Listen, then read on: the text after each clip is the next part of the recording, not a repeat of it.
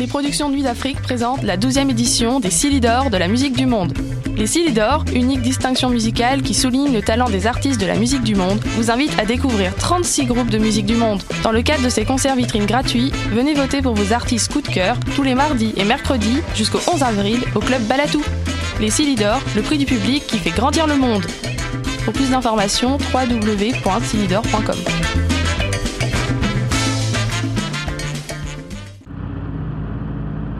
Les cornes, c'est ton rendez-vous Metal Underground sur choc.ca. Branche-toi. Tous les mardis à 20h au Théâtre Sainte-Catherine, c'est la soirée Art Machine. Venez découvrir le show le plus éclectique en ville. Humoristes, musiciens, clowns, artistes burlesques et autres what the fuck se partagent la scène du Théâtre Sainte-Catherine. Venez vivre avant de mourir. Le tout est accompagné du house band The Firing Squad. 10 prix régulier, 7 prix étudiant. Le Théâtre Sainte-Catherine est situé au 264 Sainte-Catherine-S, à deux pas du métro Berry-UQAM. Les portes trouvent à 19h30, show 20h.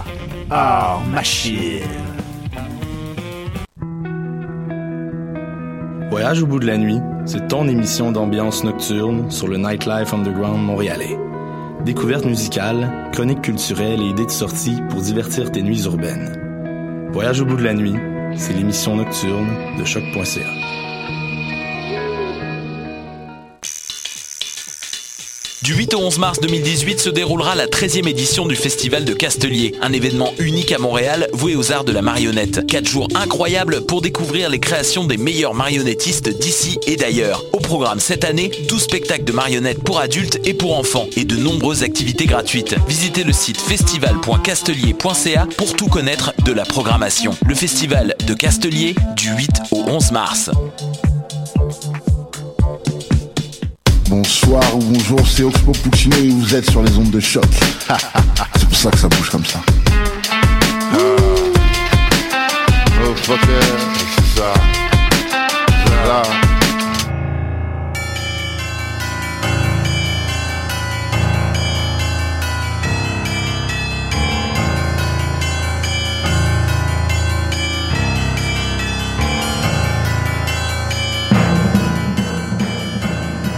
Bonsoir, vous êtes bien à Choc, c'est Mission Encre Noire, tome 22, chapitre 277.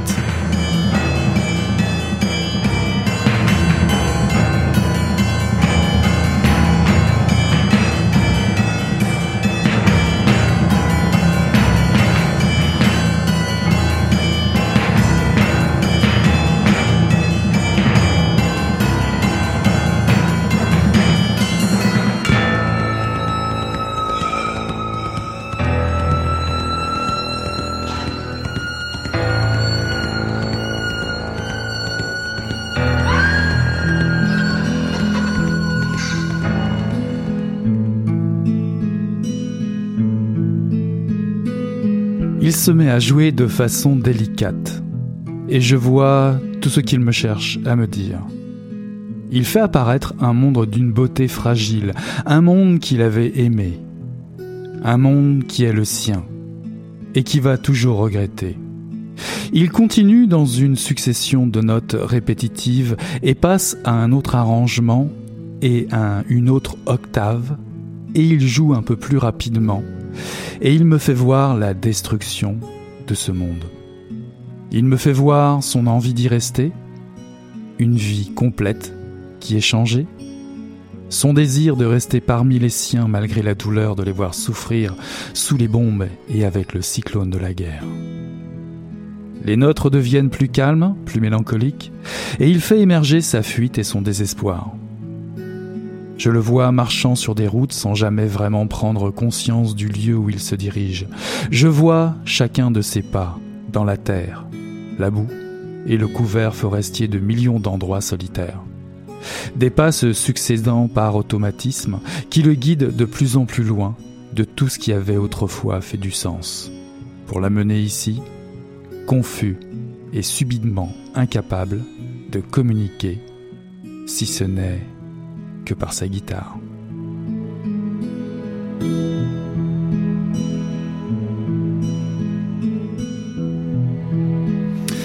Bonsoir à toutes, bonsoir à, tous. Ceci est un extrait de Crépuscule de Joël Casséus, paru en 2018 aux éditions Le Tripode. Deux personnes avancent dans le lointain. Elle est enceinte. Le père observe le chemin. Ils arrivent de l'Est, ce qui est peu commun pour des réfugiés. Sur le bord de la route de gravier, ils avisent des wagons rouillés et un magasin général. Ils sont attendus. Huit personnages huit réfugiés survivent dans une zone extra-légale, un bidonville côtoyant des paysages désolés, labourés par les traces de guerre. Les champs Un gigantesque amas de cendres, de terre et de missiles. Ils vivent là, en marge d'un pays sans nom, menant des frappes de drones sur le pays voisin. Combien d'êtres survivent? Qu'est-il arrivé à la Terre? Les humains sont-ils tous méchants? Que reste-t-il de l'enfance dans ce contexte? Les hommes et les femmes laissés là sont épuisés, ils se nourrissent de braconnage, vendent de la ferraille, une bête menaçante hante la grande forêt de métal. Le bruit des ailes des drones est incessant. Dans ce no man's land, les rescapés sont livrés à la barbarie de leur situation, de leurs blessures et des traumatismes d'une guerre sans fin. Les paysages post-industriels dressent un sombre décor à l'errance humaine. Chacun lutte pour préserver un semblant d'humanité. Car la catastrophe est arrivée hier. Le bonheur, c'était hier. Chaque jour est plus gris que celui d'avant, et pourtant l'homme et la femme veillent sur l'enfant à naître. Crépuscule est un roman dystopique qui nous parle de nous, maintenant, de ce qui nous attache à la vie, qui parle de l'homme qui glisse vers les ténèbres et nous rappelle combien nous avons à perdre. La guerre est un poison qui reste dans le corps, écrit l'auteur, un poison héréditaire. Le crépuscule est là, installé dans ce simulacre de vie, et nous sommes tous coupables d'avoir abdiqué ou d'avoir été monstrueusement impassibles. Œuvre forte, crépuscule, splendide roman clair-obscur, qui brise le miroir et crie sa rage de vivre au milieu des décombres. C'est un texte brut, sec, écrit au présent. La fête est terminée, les masques tombent. Voici un drôle de portrait de famille acérée de l'humanité en déroute. Joël Casséus est un extraordinaire raconteur d'histoire. Nous l'accueillons une fois de plus ce soir à Mission Crenoir. Bonsoir Joël. Bonsoir Eric, merci de me recevoir ce soir. Ça me fait très plaisir. Pour ceux et celles qui ne te connaissent pas encore, il y en a encore. Tu es un écrivain québécois, docteur en sociologie, tu enseignes depuis une dizaine d'années, tu es l'auteur des romans Le Roi des Rats, Un Monde Nouveau, paru chez les Méac tous les deux en 2015 et 2016. Tu as coécrit avec ton complice de toujours Mathieu Blais les romans Zippo chez les Méac en 2010 et l'excellent L'Esprit du Temps en 2013 qui a été finaliste au prix Jacques Brossard de la science-fiction et du fantastique québécois en 2014 ne le dit jamais assez. Il faut préciser que la couverture magnifique de Crépuscule a été conçue par Anthony Folliard, qui a réalisé une magnifique sérigraphie euh, qui est aussi visible sur le net, sur le site des éditions Tripod. Allez, j'attaque d'entrée. Pourquoi Crépuscule au pluriel? Crépuscule au pluriel, c'est euh, pour euh, c'est pour démontrer le fait que le, le crépuscule dans l'idée de, de l'abdication face au lendemain qui chante est propre à chacun des personnages. Donc chacun des personnages euh, vit euh, sa propre euh, sa propre défaite, sa propre culpabilité. Donc c'est pour démontrer que chacun de, des, des, personnages dans, dans, le fond, le crépuscule, il est, comme, il est commun dans le sens que c'est vraiment l'humanité qui est incapable de se réaliser, mais il y a aussi le fait que chacun des personnages du roman ont leur propre motivation. Et suite à cette propre motivation-là, le crépuscule arrive tout le temps, donc c'est propre à chacun. Mhm. S'il y a un ingrédient qui revient souvent euh, dans, dans, tes débuts en écriture, c'est c'est le, le, désir d'exposer le, le, chaos. Serait-ce une façon euh, de, de, de, détourner un cri du cœur devant l'inexorable fin de civilisation annoncée? Ben, en fait, euh, dans presque tous mes romans, euh, il y a une question de, de fin du monde ou euh, de, de trait de fin du monde, euh, de cataclysme, de cataclysme. Puis crépuscule, ça, ça, ça, ça, ça, n'échappe pas à cette règle-là de manière générale. Par le fait que j'ai, j'ai, j'ai la capacité d'être assez privilégié pour rencontrer des gens qui sont qui, qui, veulent prendre le risque de publier ce que j'écris, je sens que j'ai, une responsabilité pour pour pour exposer des choses qui arrivent à des gens qui n'ont peut-être pas nécessairement ce même privilège-là. en ce qui a trait à Crépuscule, en fait, c'était vraiment l'idée de l'idée d'une espèce de d'une enfance, d'un de l'idée d'un enfant ou d'un enfant naître, des gens qui sont hyper vulnérables parce que ils vont se rendre compte qu'ils vont donner naissance, puis qu'il y avait une espèce de naïveté dans l'idée de, de mettre un enfant au monde, mais en même temps, euh, euh, parfois tu peux te poser la question lorsque tu as des enfants ou euh, que tu vois des enfants ou peu importe que finalement ça, ça, parfois tu peux te dire que ça va tellement mal que que finalement c'est peut-être un geste d'une cruauté irrémédiable, le fait d'avoir euh, de donner naissance à une vie. Bon, c'est pas quelque chose que je crois pas nécessairement, mais c'est une question que je vais explorer dans, dans Crépuscule. Et, euh, donc oui, donc c'est malheureux parce que j'ai, je sais pas si c'est malheureux, mais mais je, voudrais, si si je voulais euh, essayer d'écrire quelque chose qui serait optimiste, bien et et avec des, des, quelque chose de joyeux, je pense pas que je serais capable de le faire. Pour moi, c'est pas nécessairement que je suis quelqu'un qui est, au contraire, je suis quelqu'un qui, qui est généralement optimiste dans la vie, qui est de bonne humeur, qui essaie d'être décent et gentil avec avec les autres. Euh, mais mais quand il s'agit de l'écriture, je, sens une urgence de, de parler de, de, ces choses-là. pour moi, ça, ça, ça, ça, me hante vraiment hein, l'idée de penser qu'il y a des gens qui, qui, sont dans des situations qui sont, sont beaucoup plus vulnérables, beaucoup plus horribles que, que moi. Puis c'est vraiment quelque chose que je, que je me suis rendu compte assez, assez jeune par, par, par mon père qui, qui, a grandi en Haïti, de l'idée que la vie que moi je vis euh, étant comme comme tu dit euh, comme étant quelqu'un qui allait qui, qui travaille au cégep euh, qui, qui, a un doctorat qui a l'opportunité d'écrire des romans comme hobby qui a des gens qui aiment autour de lui qui se posent pas des questions comment je vais manger est-ce que est-ce que je vais être est-ce que est-ce que est-ce que est-ce qu'il y a quelqu'un qui va me tuer est-ce qu'il y a un drone qui qui, qui, qui, va me bombarder ou des trucs comme ça. Et je, je sais pas je, je, je me rends compte que finalement la, la vie que je vis c'est c'est, c'est une vie qui est assez qui est pas qui est assez rare en fait si tu regardes la vie de l'ensemble de l'humanité puis puis moi, je pense que c'est vraiment quelque chose qui, qui, est absolument nécessaire de, de communiquer, puis c'est inlassable, il faut continuer à le faire. Donc, c'est comme je suis incapable de pas écrire là-dessus. Alors, à la lecture, très vite, euh, on est confronté à, des choix. On a un texte très dense qui se déroule d'une traite. Les personnages sont anonymes tout comme le territoire, ils, sont nommés par leur état. Le père, la femme, les enfants, le père de mon fils, les jumeaux, etc., le bâtisseur. Pourquoi avoir choisi de désincarner euh, vos personnages à ce point? Parce que je pense que l'idée dans, la façon que le, roman se déroule, puis tu as mentionné l'idée que ça se passe au présent, c'est vraiment comme un, vieux truc que, que Toni Morrison a, volé à Faulkner, c'est l'idée que quand tu arrives dans le roman, euh, il faut vraiment qu'il n'y ait rien d'explicatif soit mis de l'avant, mais plutôt que tu rentres dans une ambiance. Puis au, fur et à mesure que tu rentres dans l'ambiance, tu te laisses envahir par l'ambiance et finalement, tu ressors une espèce d'expérience sensible au travers du roman. Je trouvais que l'idée de ne pas donner des noms aux personnages, ça faisait en sorte que le milieu était encore plus désincarné. Euh, ça faisait en sorte aussi qu'en devenant plus désincarné, désincarné, il devient plus universel. Donc, je pense que ce que, ce que je veux démontrer, c'est que ce qui arrive à mes personnages, c'est quelque chose qui arrive à des gens en ce moment, mais c'est quelque chose qui pourrait arriver malheureusement à, à beaucoup plus de personnes qu'on pense. Tu sais, euh, on parlait, je regardais euh, il y a pas longtemps euh, euh, la situation, à titre d'exemple rapidement, la situation au Congo qui a vécu un ensemble de, de, de guerres civiles, guerres de pillage incessantes, où il y a eu un nombre de des millions de morts, un nombre absolument phénoménal. ben là encore, l'instabilité politique semble semble encore une fois réapparaître. Donc, encore une fois, on va encore voir des, des situations où il y a des gens qui vont être dans des, avec des réfugiés, des états de vulnérabilité, etc., etc. Donc, donc c'est vraiment l'idée que que, que, que, que, je parle de la réalité de, de gens qui se passent en ce moment euh, dans plusieurs endroits de la planète, mais je parle également de, de quelque chose qui pourrait nous arriver dans pas long. Donc, donc l'enfer de, de, de, la situation présente de, de, beaucoup et malheureusement peut-être euh, euh la situation post-apocalyptique de, certains. Et euh, en opérant de cette façon-là, puis en opérant comme comme tu dis par par les marqueurs de relation du père et des trucs comme ça, ce qui arrive aussi, c'est que tu fais en sorte que les personnages sont définis par leur relation les uns aux autres, et puis ça fait en sorte que, que, que ça rend aussi euh, le, le, fait de leur crépuscule, puis de leur motivation, puis, puis leur affect émotif euh, beaucoup plus puissant.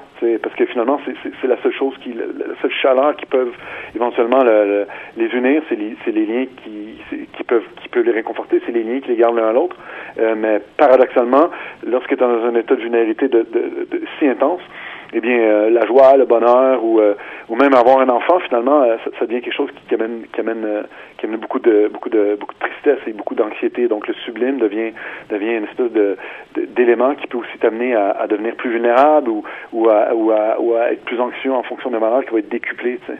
Donc, c'est vraiment des états d'âme qui sont, qui sont déterminés par, par quelque chose qui serait le plus sublime, mais en fait, qui devient quelque chose qui, va, qui pourrait potentiellement devenir une menace même à, à, au bien-être des personnages. Alors comme je l'exposais euh, en intro euh, tout à l'heure, euh, effectivement au tout début de ton roman, il y a un couple qui arrive dans un endroit, on va dire, à No Man's Land. qui est ce couple? D'où viennent-ils? Pourquoi arrivent-ils là? Ben, ce couple, c'est, le couple d'un, Ce qui est arrivé, c'est que c'est le couple d'un, réfugié et d'une femme qui appartient au pays. Donc, dans, le roman, il y a, deux... Il y a, il y a essentiellement ça se passe dans un pays qui est un pays qui, qui, fait la guerre aux pays voisins.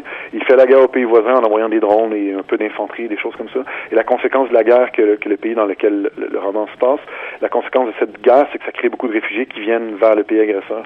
Ce qui arrive, c'est qu'un un jour, c'est pas dit dans le roman quand, mais il y a un homme qui décide de quitter son, le pays en guerre, donc un réfugié. Il arrive dans le pays agresseur, un réfugié sans papier, puis il décide de se rendre sur le bord de la mer parce que il, avait déjà entendu parler de la mer, il voulait voir le, mouvement des vagues dans, dans, le, dans, le fait que les vagues suivent une séquence irrévocable. Puis pour lui, c'est quelque chose qu'il fallait absolument qu'il voit parce que toute sa vie a été que chaos et, incertitude. Donc il voulait voir quelque chose qui était cyclique, qui était, qui était certain. Et lorsqu'il est sur le bord de la mer, il rencontre une femme donc du pays agresseur et ensemble ils tombent amoureux et euh, la femme devient enceinte.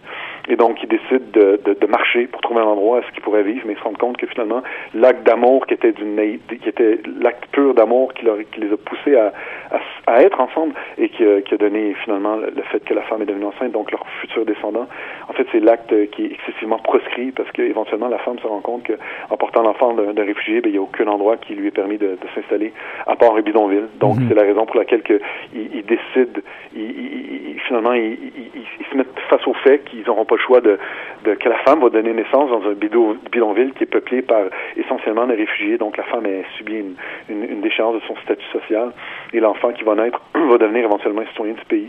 Euh, et donc voilà, c'est un couple qui, c'est un couple interdit euh, dont leur union devrait être quelque chose qui devrait être célébré puisque ça symbolise bien l'idée que les pays belligérants puissent euh, puissent faire la paix, puis puissent même faire l'amour, avoir des enfants, puis être amoureux. Mais finalement, euh, euh, cet acte-là, qui est un acte de pure bonté, puis euh, un acte qui a été fait dans, dans, une forme de pureté, puis mais en fait, cet acte-là amène encore plus de malheur pour les deux, puisque finalement, ils se, retrouvent dans le bidonville et ils se retrouvent dans une situation excessivement vulnérable avec un enfant qui, qui, qui, qui va être sur le point de naître. Alors justement, justement, c'est une fois, une fois de plus, je, je t'interromps un petit peu, mais non, dans, dans, dans, ce décor de, de, fin du monde où qui, qui respire la, la mort, le désastre, la, la, la tristesse, on va dire l'humain et les humains dont, tu parles, que, tu décris dans ce roman, euh, renoncent un peu à une forme, bah, peut-être pas à la, à leur humanité, mais en tout cas renoncent à une espèce de forme de forme d'espoir, refusent le souvenir. Tu écris même le souvenir est un caillou inutile, euh, mais n'empêche que tu vas quand même. On n'est pas dans un monde nouveau, ton roman précédent mais tu vas explorer une fois de plus le domaine de l'enfance. Alors, ce renoncement vient-il déjà de là? Est-ce une piste que tu as essayé d'explorer? Euh, le renoncement au plaisir, ben écoutez, en fait, ironiquement, c'est que la, question de l'enfance, en fait, elle, se pose dans l'idée de l'innocence. Puis, en fait, initialement, la, poussée créative initiale de, du projet du roman, hein, c'était, euh, en première instance, c'est que j'avais l'idée d'écrire l'histoire d'un enfant qui se trouvait dans un camp de réfugiés et euh, ou dans un endroit, peu importe, et, euh, et la façon dont cet enfant, justement comme je pense c'est très juste ce que tu dis dans, un, dans, mon roman précédent, Un monde nouveau, que cet enfant-là, dans, dans cette espèce d'univers-là, qui est un monde de réfugiés, qui n'a jamais connu rien d'autre, éventuellement son père euh, il doit il doit faire face à des choix pour pour, pour l'avenir pour assurer l'avenir de son enfant puis c'est des choix déchirants. Puis lorsqu'on se rend compte de la perspective de l'enfant on se rend compte que l'enfant aime son père puis qu'il n'a connu rien d'autre puis tout est un peu magique finalement dans, ce monde là tu sais. Mais mais éventuellement dans, dans l'idée initiale que j'ai du roman le, le père euh, devait apprendre à son enfant qu'il devait renoncer à sa naïveté puis qu'il devrait apprendre il devait apprendre à être aussi dur que son père parce que s'il apprenait pas à être aussi dur que son père, il avait aucune chance de survivre. Puis ça, je pense que c'est vraiment quelque chose qui, qui, qui, qui est assez clair, si on regarde d'un point de vue sociologique, que l'idée de l'idée d'une enfance ou d'une adolescence, c'est quand même un phénomène qui, qui, qui est relativement nouveau dans, dans l'histoire de la modernité.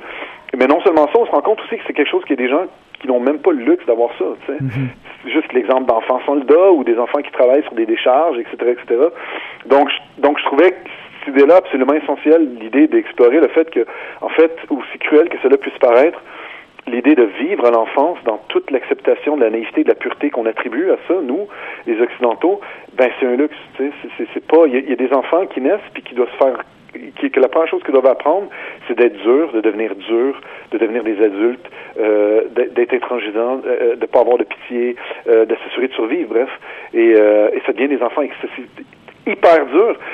La, raison pour laquelle il faut qu'ils deviennent durs, c'est parce que sinon, ils n'ont aucune chance de survivre. Mais ça, c'est une autre face euh, que, l'on découvre dans le roman, parce qu'effectivement, s'il y a des réfugiés, il y a aussi un État oppresseur qu'on découvre de loin en loin. On connaît l'ambiance de, la guerre, le décor de la guerre, c'est là où ils vivent, mais on ressent parfois la, pression euh, de la guerre avec les drones qui sèment la terreur. D'ailleurs, c'est quelque chose que tu as déjà utilisé euh, dans Zippo, notamment, ou même l'idée du mur qui a été utilisée dans, dans l'esprit euh, du temps. En tout cas, il y a toute cette violence qui, qui aussi a une conséquence sur l'utilisation des enfants. C'est-à-dire qu'il y a aussi un aspect de l'enfance que tu que tu euh, approches, c'est les enfants manipulés qui finalement peuvent travailler eux-mêmes à la euh, je vais y arriver, déshumanisation de, de la planète. Oui, absolument. Tu sais, je pense que ce qui arrive, c'est que l'idée des, des des pilotes de drones, c'est c'est vraiment des gens qui sont derrière des moniteurs, qui arrivent au travail à 9 heures et euh, bon, allez, euh, ils s'assoient devant leur moniteur et là ils effectuent des missions euh, à des endroits super loin. Il y a vraiment une association entre entre entre entre l'acte d'engagement de, la guerre. Puis puis relativement à ça, il y a aussi l'idée de bon, bien sûr, comme tu dis que j'explore qu'on explorait moi puis Mathieu puis qu'on explorait dans dans notre roman l'idée de l'idée de, de, la présence euh, de, des écrans, mais aussi la, présence du, du glauque et, du grotesque euh, qui présentait euh, par l'entremise des, des, des, des, des écrans, puis la désensibilisation que les gens ont avec ça, puis aussi l'idée de toute la vérité ou de la contre-vérité. Puis finalement, c'est quand tu commences à penser à ces choses-là, c'est hyper facile de t'imaginer euh, finalement des, des, enfants qui sont derrière des moniteurs et qui euh, et que finalement leur travail, ils sont pris très très tôt, euh, ils sont déshumanisés très tôt et ils apprennent à piloter des drones et ces autres qui viennent des assassins qui pilotent les drones et, et comme tu dis toi-même, par le fait, par l'acte, c'est propre à toutes les sociétés.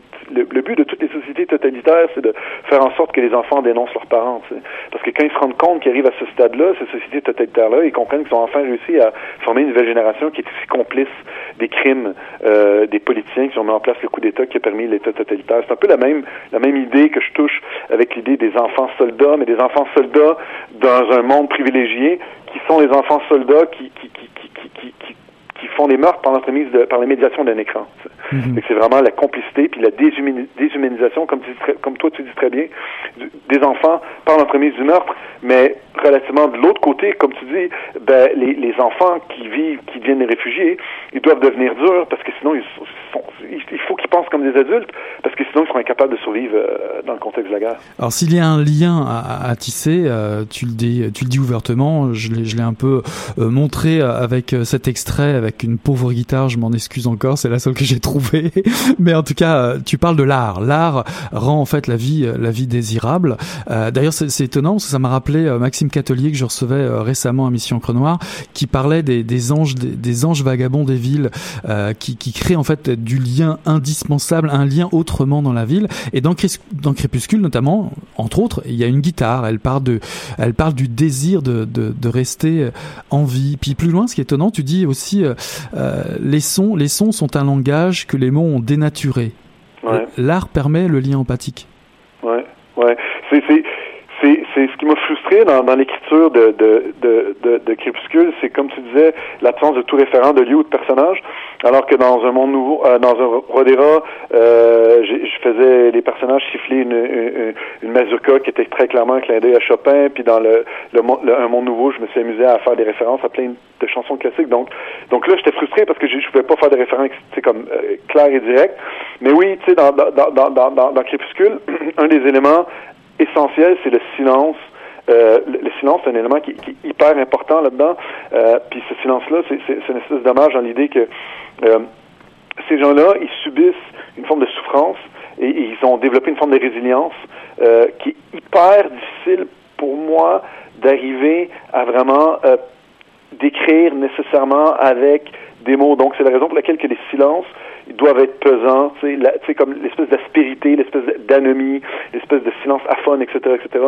Mais lorsque tu arrives, euh, justement, par l'extrait que tu as lu, que tu as très bien lu d'ailleurs, que j'ai trouvé ça une super bonne lecture, euh, le mec qui est un réfugié, qui parle pas la langue du pays, mais qui par l'entremise de la guitare, il est capable de faire, de, transcender une émotion euh, par l'entremise de l'art. Donc, donc, je pense que essentiellement, puis c'est ça qui, c'est ça qui, qui c'est ça un, un des nombreux espoirs. Je pense que je pense que l'idée de partager, l'idée que, l'art nous permet essentiellement, en premier lieu, de partager une expérience sensible. Euh, puis en partageant une expérience sensible, ben, t'espères que les gens, euh, euh, moi du moins, j'espère que les gens qui vont prendre la peine de lire mon roman, j'ose espérer qu'à la fin du roman, ils vont se sentir un petit peu mal à l'aise, et un petit peu dérangés, puis qu'ils vont avoir une pensée pour les gens que, que cette que ça définit leur vie, finalement, le, court sentiment qu'ils ont vécu euh, pendant, pendant la lecture du roman. Puis ça, c'est la même chose pour toutes les autres types de formes d'expression qui sont euh, non, non scientifiques, tu sais, euh, sont pas des essais ou qui sont pas des sciences sociales ou qui sont pas des, sciences dures, tu sais. Et, ça, quand tu arrives à un moment où est-ce qu'il y où est-ce que c'est impossible justement de communiquer par l'entremise du langage parce que l'affect est trop profond, je pense que l'empathie par l'entremise c'est de, l'art, c'est quelque chose qui, permet justement euh, de mettre en place, de, de partager l'expérience sensible. Maintenant, après ça, c'est un moyen, mais après ça, concrètement, comment tu arrives finalement à, faire quelque chose de mieux? Mais là, je pense que c'est l'action politique, la concertation politique, la mobilisation sociale, puis, puis, la, puis, bon, puis euh, les mouvements sociaux, puis, puis, puis adresser l'injustice. Mais, je pense qu'essentiellement, si, si, si on n'a pas euh, des, des types de, de, de romans ou des types de musique qui, qui est engagé, euh, c'est sûr qu'il manque quelque chose dans, dans, dans, le front commun qui qui est la lutte vers quelque chose de, mieux que, que ce qu'on que ce qu'on vit, quelque chose qu'on mérite. Parce que quand même, je veux dire, euh, je pense que les grandes œuvres d'art te démontrent aussi la puissance de, de, de, ce que l'humanité est capable d'accomplir. Tu sais. Mais en même temps aussi, tu sais, l'humanité, euh, tu regardes dans l'histoire, puis on se rend compte qu'on est capable de faire les choses les plus sublimes et les choses les plus atroces. Donc, donc conséquemment, c'est nécessaire pour moi de mettre un petit extrait où est-ce qu'il y avait, comme tu dis, une forme, euh, une forme d'art, que, quelle qu'elle soit. Surtout la musique, pour moi, c'est important. Alors malheureusement, le, le temps passe. J'aurais tellement aussi voulu parler des, des, jeux de mots qui sont que j'adore dans tes romans. C'est, ça revient régulièrement. Euh, dès la création de mots euh, dans le Roi des Rats, il y en avait énormément. Là, ça pullule aussi. Le chico-chlorophylle, le pémican, boire de l'assommoir. On se croira chez Gargantua ou Boris Vian quasiment l'arrache-cœur.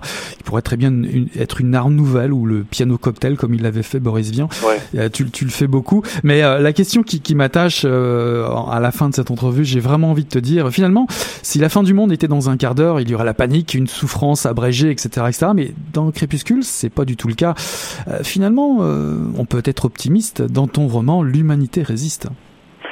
Oui, ben écoutez, parce que en fait, la fin du monde, elle existe déjà pour une partie de l'humanité, et ces gens-là, ils arrivent à survivre malgré tout. Et je pense que ces gens-là, ironiquement, leur résilience est beaucoup plus forte que nous. Euh, donc, il y a des gens qui vivent déjà dans, dans, dans, dans ce que le, qui sont capables de vivre dans les conditions qu'ils vivent. C'est des gens qui ont une résilience à toute épreuve. Puis c'est intéressant ce que tu dis parce que dans, dans le, la suite de Crépuscule que j'ai envoyé à mon éditeur, ben, j'explore le, le, thème de, de l'enfer en fait au lieu de parler du thème de, du post-apocalyptique. Puis l'enfer, c'est intéressant aussi parce que l'enfer est un état qui se rapproche d'un état indésirable comme le post-apocalyptique. Donc, il y a vraiment, de façon, je pourrais dire, empirique, un peu les mêmes manifestations. Mais ce qui est intéressant avec l'enfer, c'est que c'est la conséquence de, de traîtrise ou, ou, ou, ou c'est la conséquence de, de gestes qu'on aurait dû faire mais qu'on n'a pas fait. Bah, écoute, avant...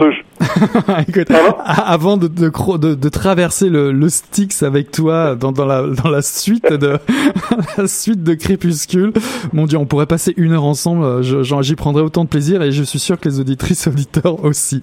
Écoute, euh, je te remercie beaucoup euh, Joël, le temps tourne euh, d'avoir été notre invité ce soir. Je rappelle que ton livre Crépuscule vient de paraître aux éditions Le Tripode. Et ben en tout cas, je serais ravi de, de, de franchir le Styx à notre prochaine rencontre. Merci beaucoup Joël. J'en prie. Bonne soirée, bye. Salut.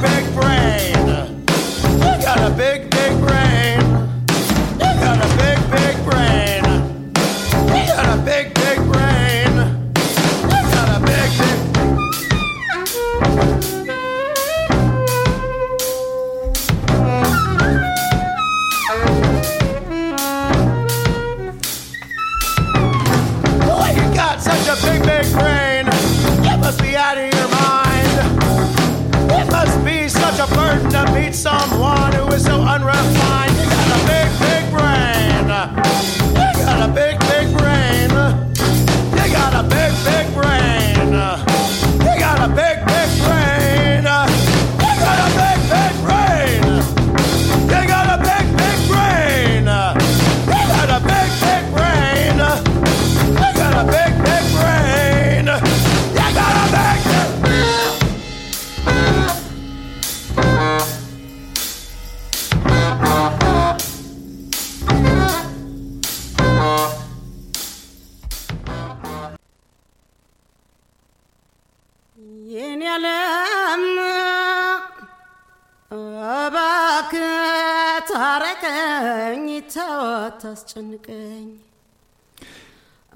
Qu'advint-il des derniers hommes qu'on embarqua de force sur le vent paraclet avant qu'il ne largue ses amarres?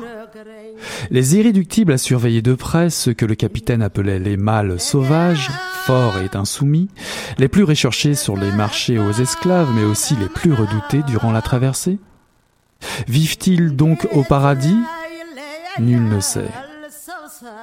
Mais je veille sur eux du fond de mon habit de pierre. Nous nous reposons ensemble quelque part au-dessus de la terre. Ils apprennent à effacer le jour où ils furent entassés dans l'entrepont du vent paraclet jusqu'à le remplir au maximum, selon l'idée que plus on engrangeait d'êtres humains au départ, plus il en ressortait de bons à vendre à l'arrivée. Même si la promiscuité causait davantage de pertes.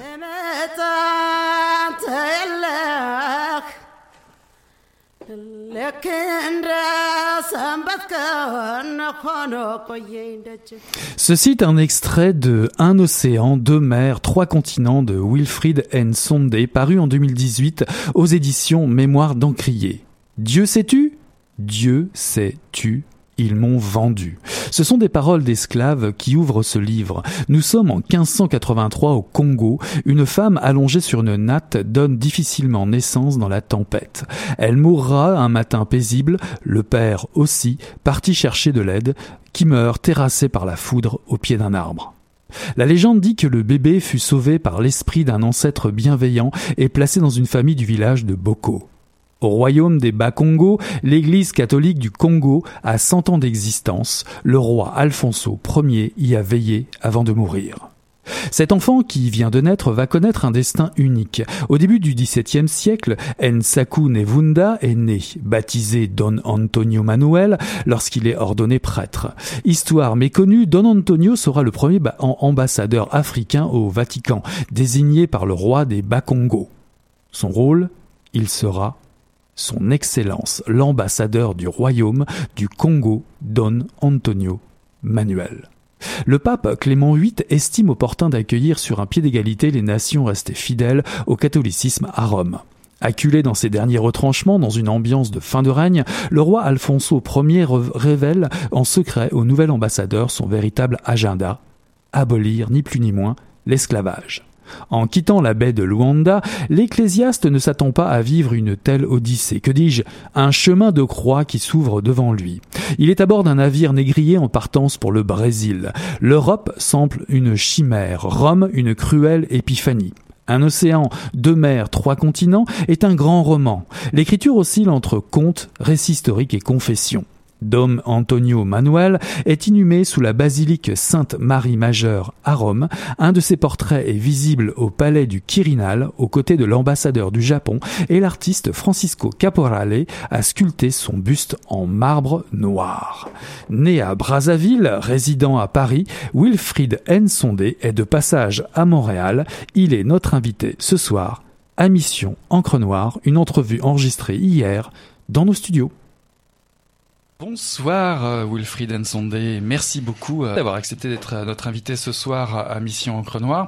Alors comme je le disais en intro tout à l'heure, vous êtes originaire de la République du Congo, vous êtes romancier et musicien, vous avez reçu le prix des cinq continents de la francophonie en 2007 pour le roman Le cœur des enfants léopards paru chez Actes Sud.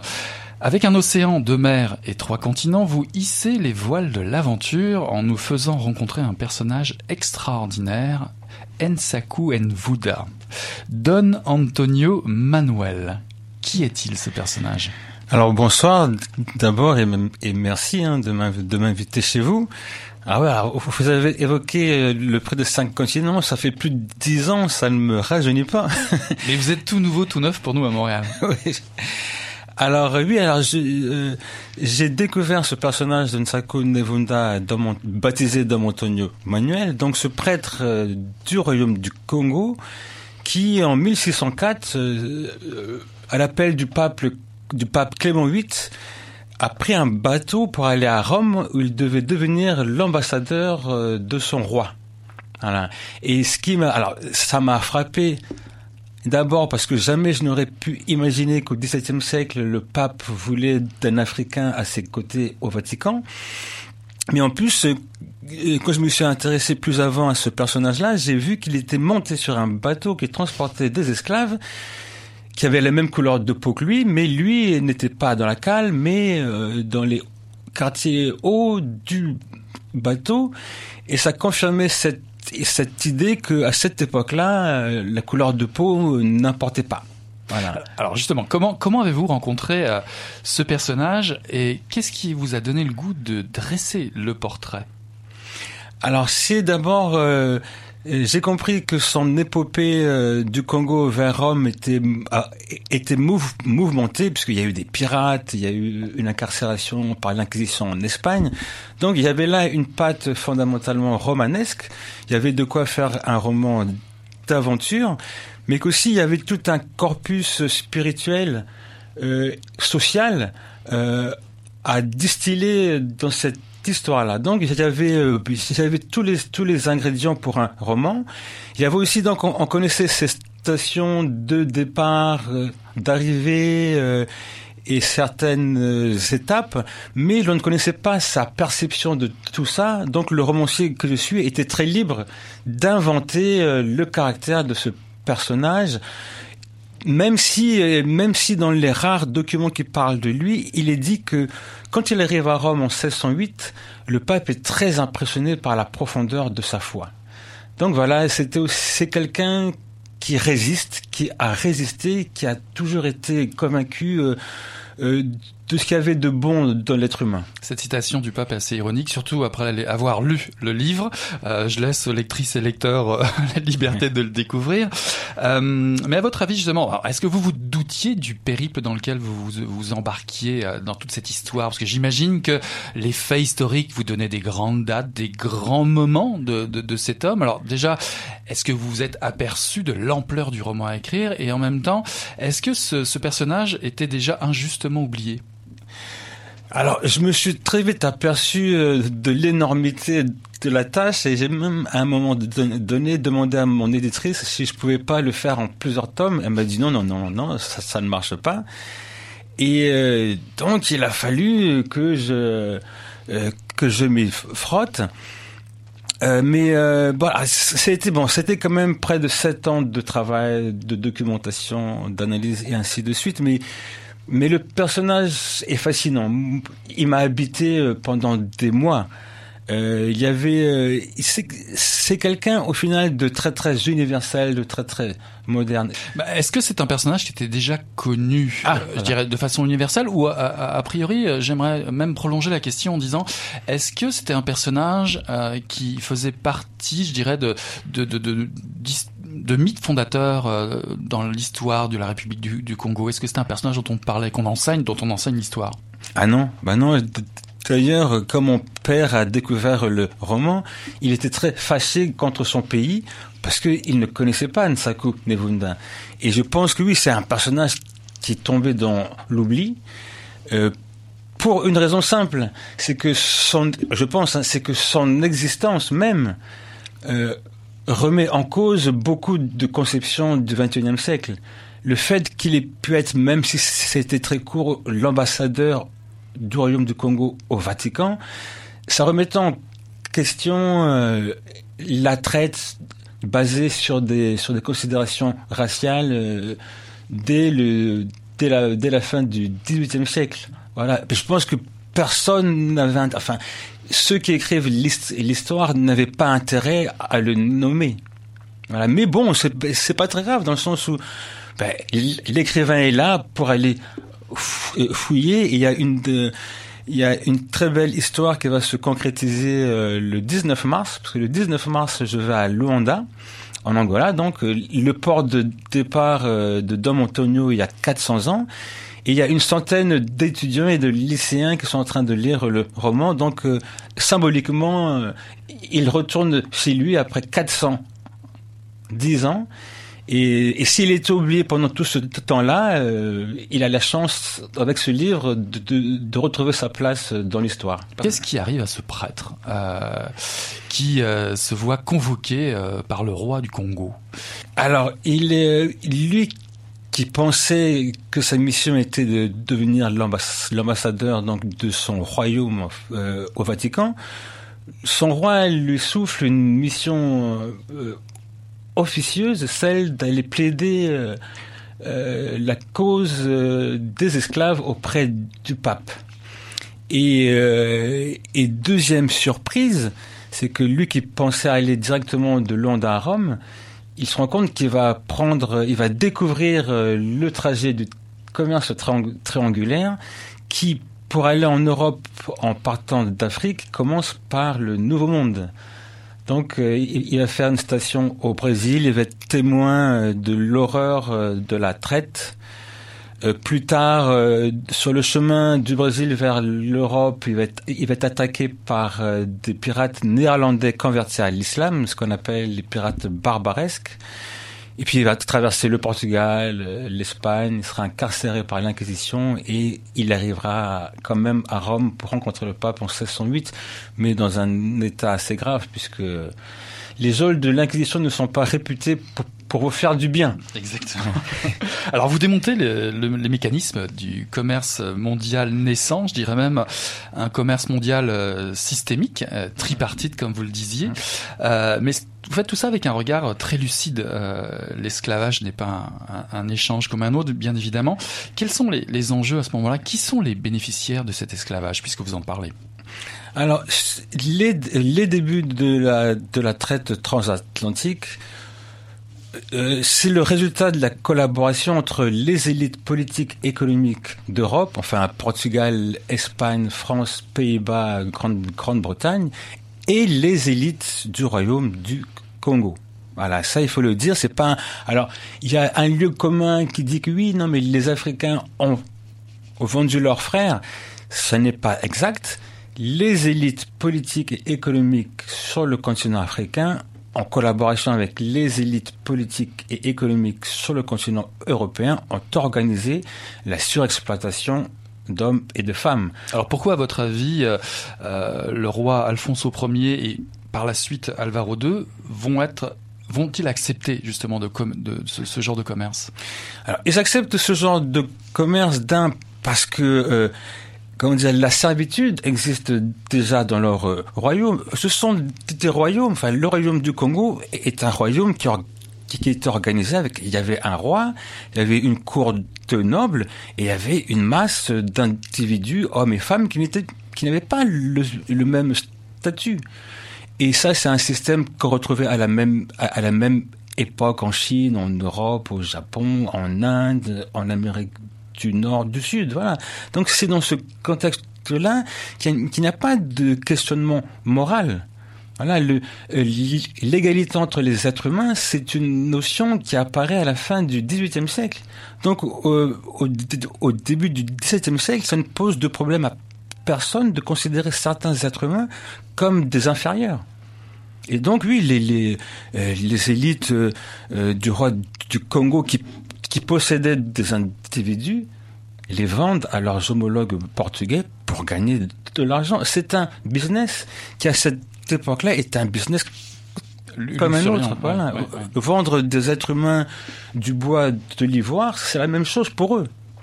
Alors cette histoire, vous nous la contez euh, à partir d'une voix d'outre-tombe, euh, la propre voix de Don Antonio Manuel, enfin en tout cas la voix que vous prêtez à Don Antonio Manuel. Euh, mais vous avez opté pour euh, diverses, euh, je dirais diverses euh, formes d'écriture. Euh, il y a la confession, il y a le commentaire historique, puis évidemment l'épopée et l'aventure. Alors comment avez-vous procédé pour justement mettre en place euh, cette façon d'écrire? Bah, D'abord, alors quand on aborde ce genre de thème, il faut faire. Enfin, je, je ne voulais pas sombrer dans le pédagogisme ou dans le moralisme que ça devienne un pamphlet. Donc, je me suis dit c'était important d'avoir plusieurs niveaux de lecture. Il fallait que ce soit un roman d'aventure pour capter euh, le lecteur. Euh, il fallait aussi y insuffler des repères historiques parce que ça me semble important, parce que un autre niveau de lecture est de revisiter l'histoire. Et euh, un autre niveau de lecture, c'était de, de, en même temps que je décris l'horreur de l'esclavage, donc que, que j'essaie d'observer euh, par les yeux du personnage principal, d'observer la construction et le fonctionnement du système de, dom- de, domination, de proposer aussi euh, une autre manière d'envisager l'humanité et donc de créer, euh, dans ce contexte très dur, de créer une amitié qui se construit entre le prêtre et un mousse, un jeune mousse venu de France. Alors là, vous me prenez de vitesse, mais c'est tant, mieux parce que ce mousse joue un rôle essentiel, euh, embarqué sur euh, le, le- le bateau négrier, euh, le vent paraclet. Euh, le, le mousse, que- quel est son rôle par rapport à Don Antonio Dès le départ, finalement, il l'ignore un petit peu. Oui, alors euh, ce mousse est important parce que il joue plusieurs rôles. Euh, c'est d'abord le, le rôle de nous de nous expliquer, de nous montrer comment fonctionne la société française à l'époque, et on se rend compte que c'est une société qui elle-même est construite sur la servitude, c'est le système euh, féodal. Euh, pour dire aussi que bah, la servitude à cette époque-là n'est pas la, comment dire n'est pas la spécificité de l'Afrique. Ce mousse sert surtout à, à mettre en place euh, l'humanité qui m'intéresse, qui intéresse le prêtre, c'est-à-dire de construire une relation basée sur euh, l'égalité, euh, la confiance, l'harmonie. Mais est-ce que Martin a vraiment existé? On ne sait pas. on, on ne sait pas parce que le prêtre n'a pas laissé de traces et parce que l'histoire qu'on nous raconte, c'est l'histoire des puissants, c'est pas l'histoire des mousses. Mais je me suis dit qu'il était très probable que ce prêtre ait tissé des liens avec euh, d'autres personnes sur le bateau. Alors un négrier, ou en tout cas un, un navire à cette époque-là, c'est- tout un monde. On y croise euh, énormément de personnages complètement différents, des langues différentes, des nationalités différentes, des hommes, des femmes, des animaux, des femmes aussi. On n'en parle pas assez, mais euh, c'est vrai qu'à l'époque, euh, finalement, les femmes n'étaient pas autorisées sur sur les navires parce qu'elles portaient soi-disant malchance. mais il, y a- il existe des femmes pirates ou corsaires, parce qu'il y a des corsaires dans, dans votre roman également. C'est un grand, je rappelle aux lectrices et lecteurs, c'est un très bon roman d'aventure. En tout cas, euh, qu'est-ce qui pousse, euh, à votre avis, une femme à s'embarquer sur un tel navire? Alors en fait, il y a, il y a beaucoup de femmes de ce- euh, euh, sur ce navire-là, mais elles sont enchaînées. C'est ça. Elles sont enchaînées, bâillonnées. C'était très difficile au XVIIe siècle d'avoir une femme sur un bateau qui n'était pas esclave, euh, servante euh, ou prostituée. Donc il fallait inventer. Alors certaines, non, mais non, on va pas le dire parce qu'il y a, il y a une surprise dans tout ça, mais voilà, il a fallu que je trouve un procédé pour faire exister une femme sur ce bateau, euh, une femme qui pense, une femme qui s'exprime. Et une femme qui va accompagner euh, Don Antonio dans dans une dans un second périple, je dirais, euh, en fin en fin de voyage finalement. Euh, si Martin d'un côté jouait ce rôle dont vous parliez tout à l'heure, une autre femme plus tard, une femme, euh, quel, va être son rôle auprès de Don Antonio? Eh ben, le le rôle de cette femme qui accompagne Dom, Antonio, c'est d'un de, de, mettre en, de mettre en scène deux personnes qui sont victimes de ce système de, de domination qui viennent d'horizons différents, mais qui ensemble, donc lui est né en Afrique, elle, est née en Europe, mais c'est ensemble qui veulent aller lutter contre l'esclavage. Et c'était très important pour moi de sortir de euh, de cette idée reçue que euh, euh, que la traite, que la domination ne concernait que les Africains, d'essayer de sortir de cette idée reçue qu'il y aurait une espèce, une espèce de conflit fondamental entre Européens et Africains. J'avais envie de dire avec ce, avec ce duo qui main dans la main s'élève contre l'esclavage, c'est que c'est ensemble que nous devons euh, nous battre contre tous les systèmes de discrimination et de domination. Voilà. L'ennemi est un ennemi commun. Mhm, mhm. On est dans un, dans un, dans un roman d'aventure, évidemment, dans une épopée, euh, mais pour autant, euh, il n'y a rien de léger. On est quand même, parler de l'Inquisition, on, on traverse une, une, époque difficile à ce moment-là euh, pour le sud de l'Europe, mais on est aussi sur un bateau négrier. Donc il y a beaucoup de, de, de, de ressentiments, de sentiments, de d'odeurs. enfin, comment, comment avez-vous collecté euh, les informations pour faire des, des, descriptions si précises? Par exemple, sur le négrier, on, on sent la, toute la souffrance. Bon, il y a un certain nombre de romans qui en parlent. Il y a aussi euh, des récits de voyage écrits euh, souvent par des capitaines. Euh, moi, ce qui m'importait, c'est d'essayer par, je dirais, par respect pour toutes celles et ceux qui ont souffert euh, de ces de l'esclavage, d'essayer de, de rendre leur ressenti. Voilà, de les débarrasser du carcan euh, de la couleur de peau et d'essayer de dire combien et comment ils ont souffert, combien ils ont été déshumanisés. Voilà. Donc, donc c'était un travail sur sur l'essence, ce qui, était, quelles étaient les odeurs, quels étaient les ressentis du corps, pour qu'on se rende compte de la de l'horreur. Voilà. Mais encore une fois, pour ne pas tomber dans le sinistre de produire dans ce texte, dans ce contexte de la lumière. J'ai aussi une autre impression euh, à la lecture passionnante euh, de votre roman, c'est que vous êtes laissé prendre aussi par cette euh, cette envie d'écrire une vie plus grande que la vie, une vie d'aventure. Je dis ça parce que je vois qu'il y a quand même des personnages, bon détestables certes, mais quand même assez fascinants, comme le, le propriétaire du Paraclet, euh, Louis de Mayenne, ou encore ce fameux le fameux capitaine Diable qui, qui a vraiment existé et qui était un corsaire barbaresque. Alors, les barbares, la, la, la barbarie à ce moment-là c'était les, les, les, les, côtes du nord de l'Afrique. Ouais. Et j'ai l'impression que ça, on sent que dans la plume, vous avez pris plaisir à, à décrire et à raconter ces histoires. Oui, alors j'ai une, une, vraie, une vraie fascination pour les pirates. Hein. C'est un peu parce que ce sont des marginaux. Ce sont des marginaux. C'est un peu les, les punks du XVIIe siècle. Mais euh, ce qui est intéressant, c'est que c'est, euh, ce sont des gens qui peut-être plus que d'autres assumaient la, complexité de l'être humain. Ils ne sont pas toujours méchants, mais ils sont rarement gentils. Voilà, mais y a, ils, mais ils respirent une humanité pleine de complexité. C'est aussi des gens qui existaient donc en marge de tout et qui se réorganisaient selon des règles nouvelles. Voilà, donc ça me plaisait beaucoup. Et quand je suis tombé sur le Capitaine Diable, ça ne, ça ne s'invente pas je me suis dit c'est important que le capitaine Diable rencontre mon prêtre sur euh, l'Atlantique. C'est une une rencontre improbable mais riche. Voilà. Mais c'est un personnage extraordinaire. En, oui. en, fait, euh, le capitaine Diable, c'est un Hollandais à la base, si je oui, me souviens oui, bien. Simon Simon Danziger, qui avait un, un, qui a eu le surnom de capitaine Diable, mais euh, qui s'était qui s'est converti, me semble-t-il. On n'est pas trop sûr. J'étais cherché si, un si, peu. Alors, il est, il est né catholique, il est devenu protestant et finalement musulman. Comme quoi. Alors quand on parle beaucoup des gens de la mer de cette époque, on parle aussi des, des forçats de la mer.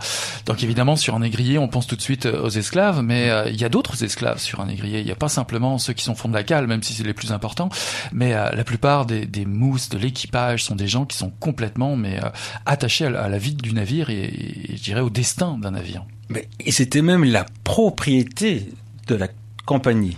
Voilà, il y a et, quand on s'intéresse euh, plus à eux, on se rend compte que euh, la mortalité de l'équipage était peut-être plus importante que la mortalité euh, des esclaves pour une raison simple, c'est que les matelots ça coûte de l'argent et les esclaves rapportent. Voilà. Et donc oui, c'était, on peut considérer, je suis prudent, mais on peut considérer que les matelots étaient des victimes collatérales du, système, d'aussi l'intérêt qu'ensemble matelots et prêtres aillent euh, plaider euh, la cause de la fin de ce système-là. Voilà, c'est beaucoup plus complexe. Il y avait un médecin pour les esclaves, il n'y avait pas de médecin pour les matelots. Ah, donc et c'est vraiment parce que l'intérêt économique, l'enrichissement était au centre de ce système-là. Alors Don Antonio Manuel va finalement réussir à atteindre les côtes euh, européennes. Et euh, il va découvrir euh, deux villes importantes, je dirais Rome bah, Madrid, pas tout à fait, mais en tout cas Rome et Tolède. Rome, Lisbonne, euh, ce sont deux, deux moments du roman assez exceptionnels. Je ne sais pas comment vous avez fait pour décrire l'activité qui se passait. En tout cas, on est à Lisbonne quand on lit votre livre et on arrive dans une ville de folie. Vous aimez les contrastes, hein, espèce de moment de carnaval à Rome au moment où euh, Don Antonio arrive. Euh, est-ce que c'est réellement arrivé déjà Ah oui, oui. Il y a eu un carnaval à Rome jusque tard euh, au 19e siècle. Et donc je me suis renseigné. Il y a des... Euh, euh, j'ai retrouvé les commentaires de Stendhal, de Goethe et d'autres sur le, sur le carnaval de Rome. Donc on ne dira pas tout pour que le lecteur découvre, mais c'est hallucinant. Ah mais votre description, j'étais dans Bénure. Oui, oui, non mais c'est hallucinant. Moi, quand je découvre ça, je suis choqué. Voilà, et j'en parlais avec une amie juive qui elle-même a lu le livre et qui était complètement euh, euh, abasourdie. Elle ne savait pas ce qui se passait à, cette époque-là. Voilà, donc c'est toujours cette c'est important de, de se replonger dans l'histoire, de la revisiter parce que on nous cache beaucoup de choses, beaucoup, mais, beaucoup mais de Don, choses. Don Antonio Manuel, c'est un, un, personnage incroyable, fantastique. Vous êtes tombé sur sur une mine d'or. Ah C'est bah oui. au niveau, euh, je dirais même du roman, de l'écriture. Vous avez un personnage qui non seulement euh, est plus grand, plus grand que n'importe quelle autre euh, personne, je dirais, euh, de la vie de tous les jours, mais qui vous permet non seulement, il va mourir, oui. mais en plus, euh, je dirais, il va, c'est un peu comme dans les westerns, on, on va l'enterrer, on va mettre une croix, puis on va lui faire un buste, et il va rentrer dans l'histoire. Voilà, c'est ouais. incroyable. Bah oui, alors c'est c'est c'est super parce que c'est vrai. Même si on l'a oublié, il l'a fait. Et entre nous, je pense que c'est c'est assez rare de trouver euh, un Africain à cette époque-là qui a ce destin-là. Mais c'est important qu'il ait existé, qu'il soit resté intègre. Et à la fin, de naïf au début de son histoire, il a grandi. Euh, Il, il a grandi et sans sans trop en dire, euh, quand il faut être prudent, eh ben, euh, il est devenu plus grand que ceux qui qu'il pensait inatte- inatteignables. Mhm. Voilà, et c'est un peu euh, un clin d'œil pour dire à ceux au sud du Sahara, il faut croire en vous. Il faut aller au bout, il faut croire en vous. Euh, tout est possible et rien ni personne n'est trop grand. Oui, puis vous aussi, vous, vous, vous permettez une relecture aussi de l'histoire, et c'est pas peu dire, puisque vous montrez aussi l'hégémonie d'une façon de penser, euh, non seulement à cette période, puisque c'était le, le produit de certaines euh, tensions sociales ou d'organisation euh, du travail à cette époque. Euh, vous montrez une vision assez cynique du monde, mais finalement, vous montrez aussi qu'il serait peut-être temps aussi de dépasser, euh, je dirais, la, la réalité historique vue du- du- d'un seul point de vue, celui du, du pouvoir blanc européen. Ça, c'était aussi une ambition que vous avez certainement euh, dans votre écriture. Oui, voilà, vous savez, moi, dans ma vie, il y a, un instant qui m'a, qui m'a beaucoup euh, marqué, c'est quand je me suis installé en Allemagne, à Berlin, j'étais allé voir euh, la grand-mère de mon ami, qui me montrait des photos de famille. Et à un moment donné, il y avait un homme en chemise brune avec une croix gammée, et elle m'a dit, ah, mais c'est mon pauvre oncle Hans qui est tombé en France. Et moi, je me disais, mais c'est pas possible. J'ai appris qu'un type qui a une chemise brune et une croix gammée, si je le tue, je suis un héros de la résistance. Eh ben, j'avais oublié que c'était un, un être humain. Ouais, et donc, c'est important de, de euh, que les artistes, les, les écrivains et d'autres revisitent l'histoire pour, pour, pour que ce ne soit plus simplement l'histoire des vainqueurs et l'histoire des puissants. Voilà, que ce soit aussi euh, l'histoire euh, euh, des êtres humains plus modestes, ceux qu'on n'entend pas. Voilà. Pour euh, finir, euh, Wilfried Nsonde, euh, non seulement non seulement votre livre va rester, ça j'en suis persuadé, mais que reste-t-il, euh, selon vous, euh, de Don Antonio Manuel aujourd'hui? Euh, eh ben, ce qu'il reste, c'est son buste et un écrivain qu'il l'exhume et qu'il fait connaître. Bah, vu votre sourire, euh, je crois qu'il y a eu beaucoup de plaisir. C'était en tout cas un plaisir pour nous de vous recevoir à Mission Encre Noire. Merci beaucoup. Merci, Euh, je venais de présenter donc Wilfried Nsonde, un océan, deux mers, trois continents. Alors on est gourmand à Mission Encre Noire, on pond toujours un peu trop de temps. Désolé euh, les oubliettes, je finis vite vite. J'ai eu le plaisir de recevoir ce soir Joël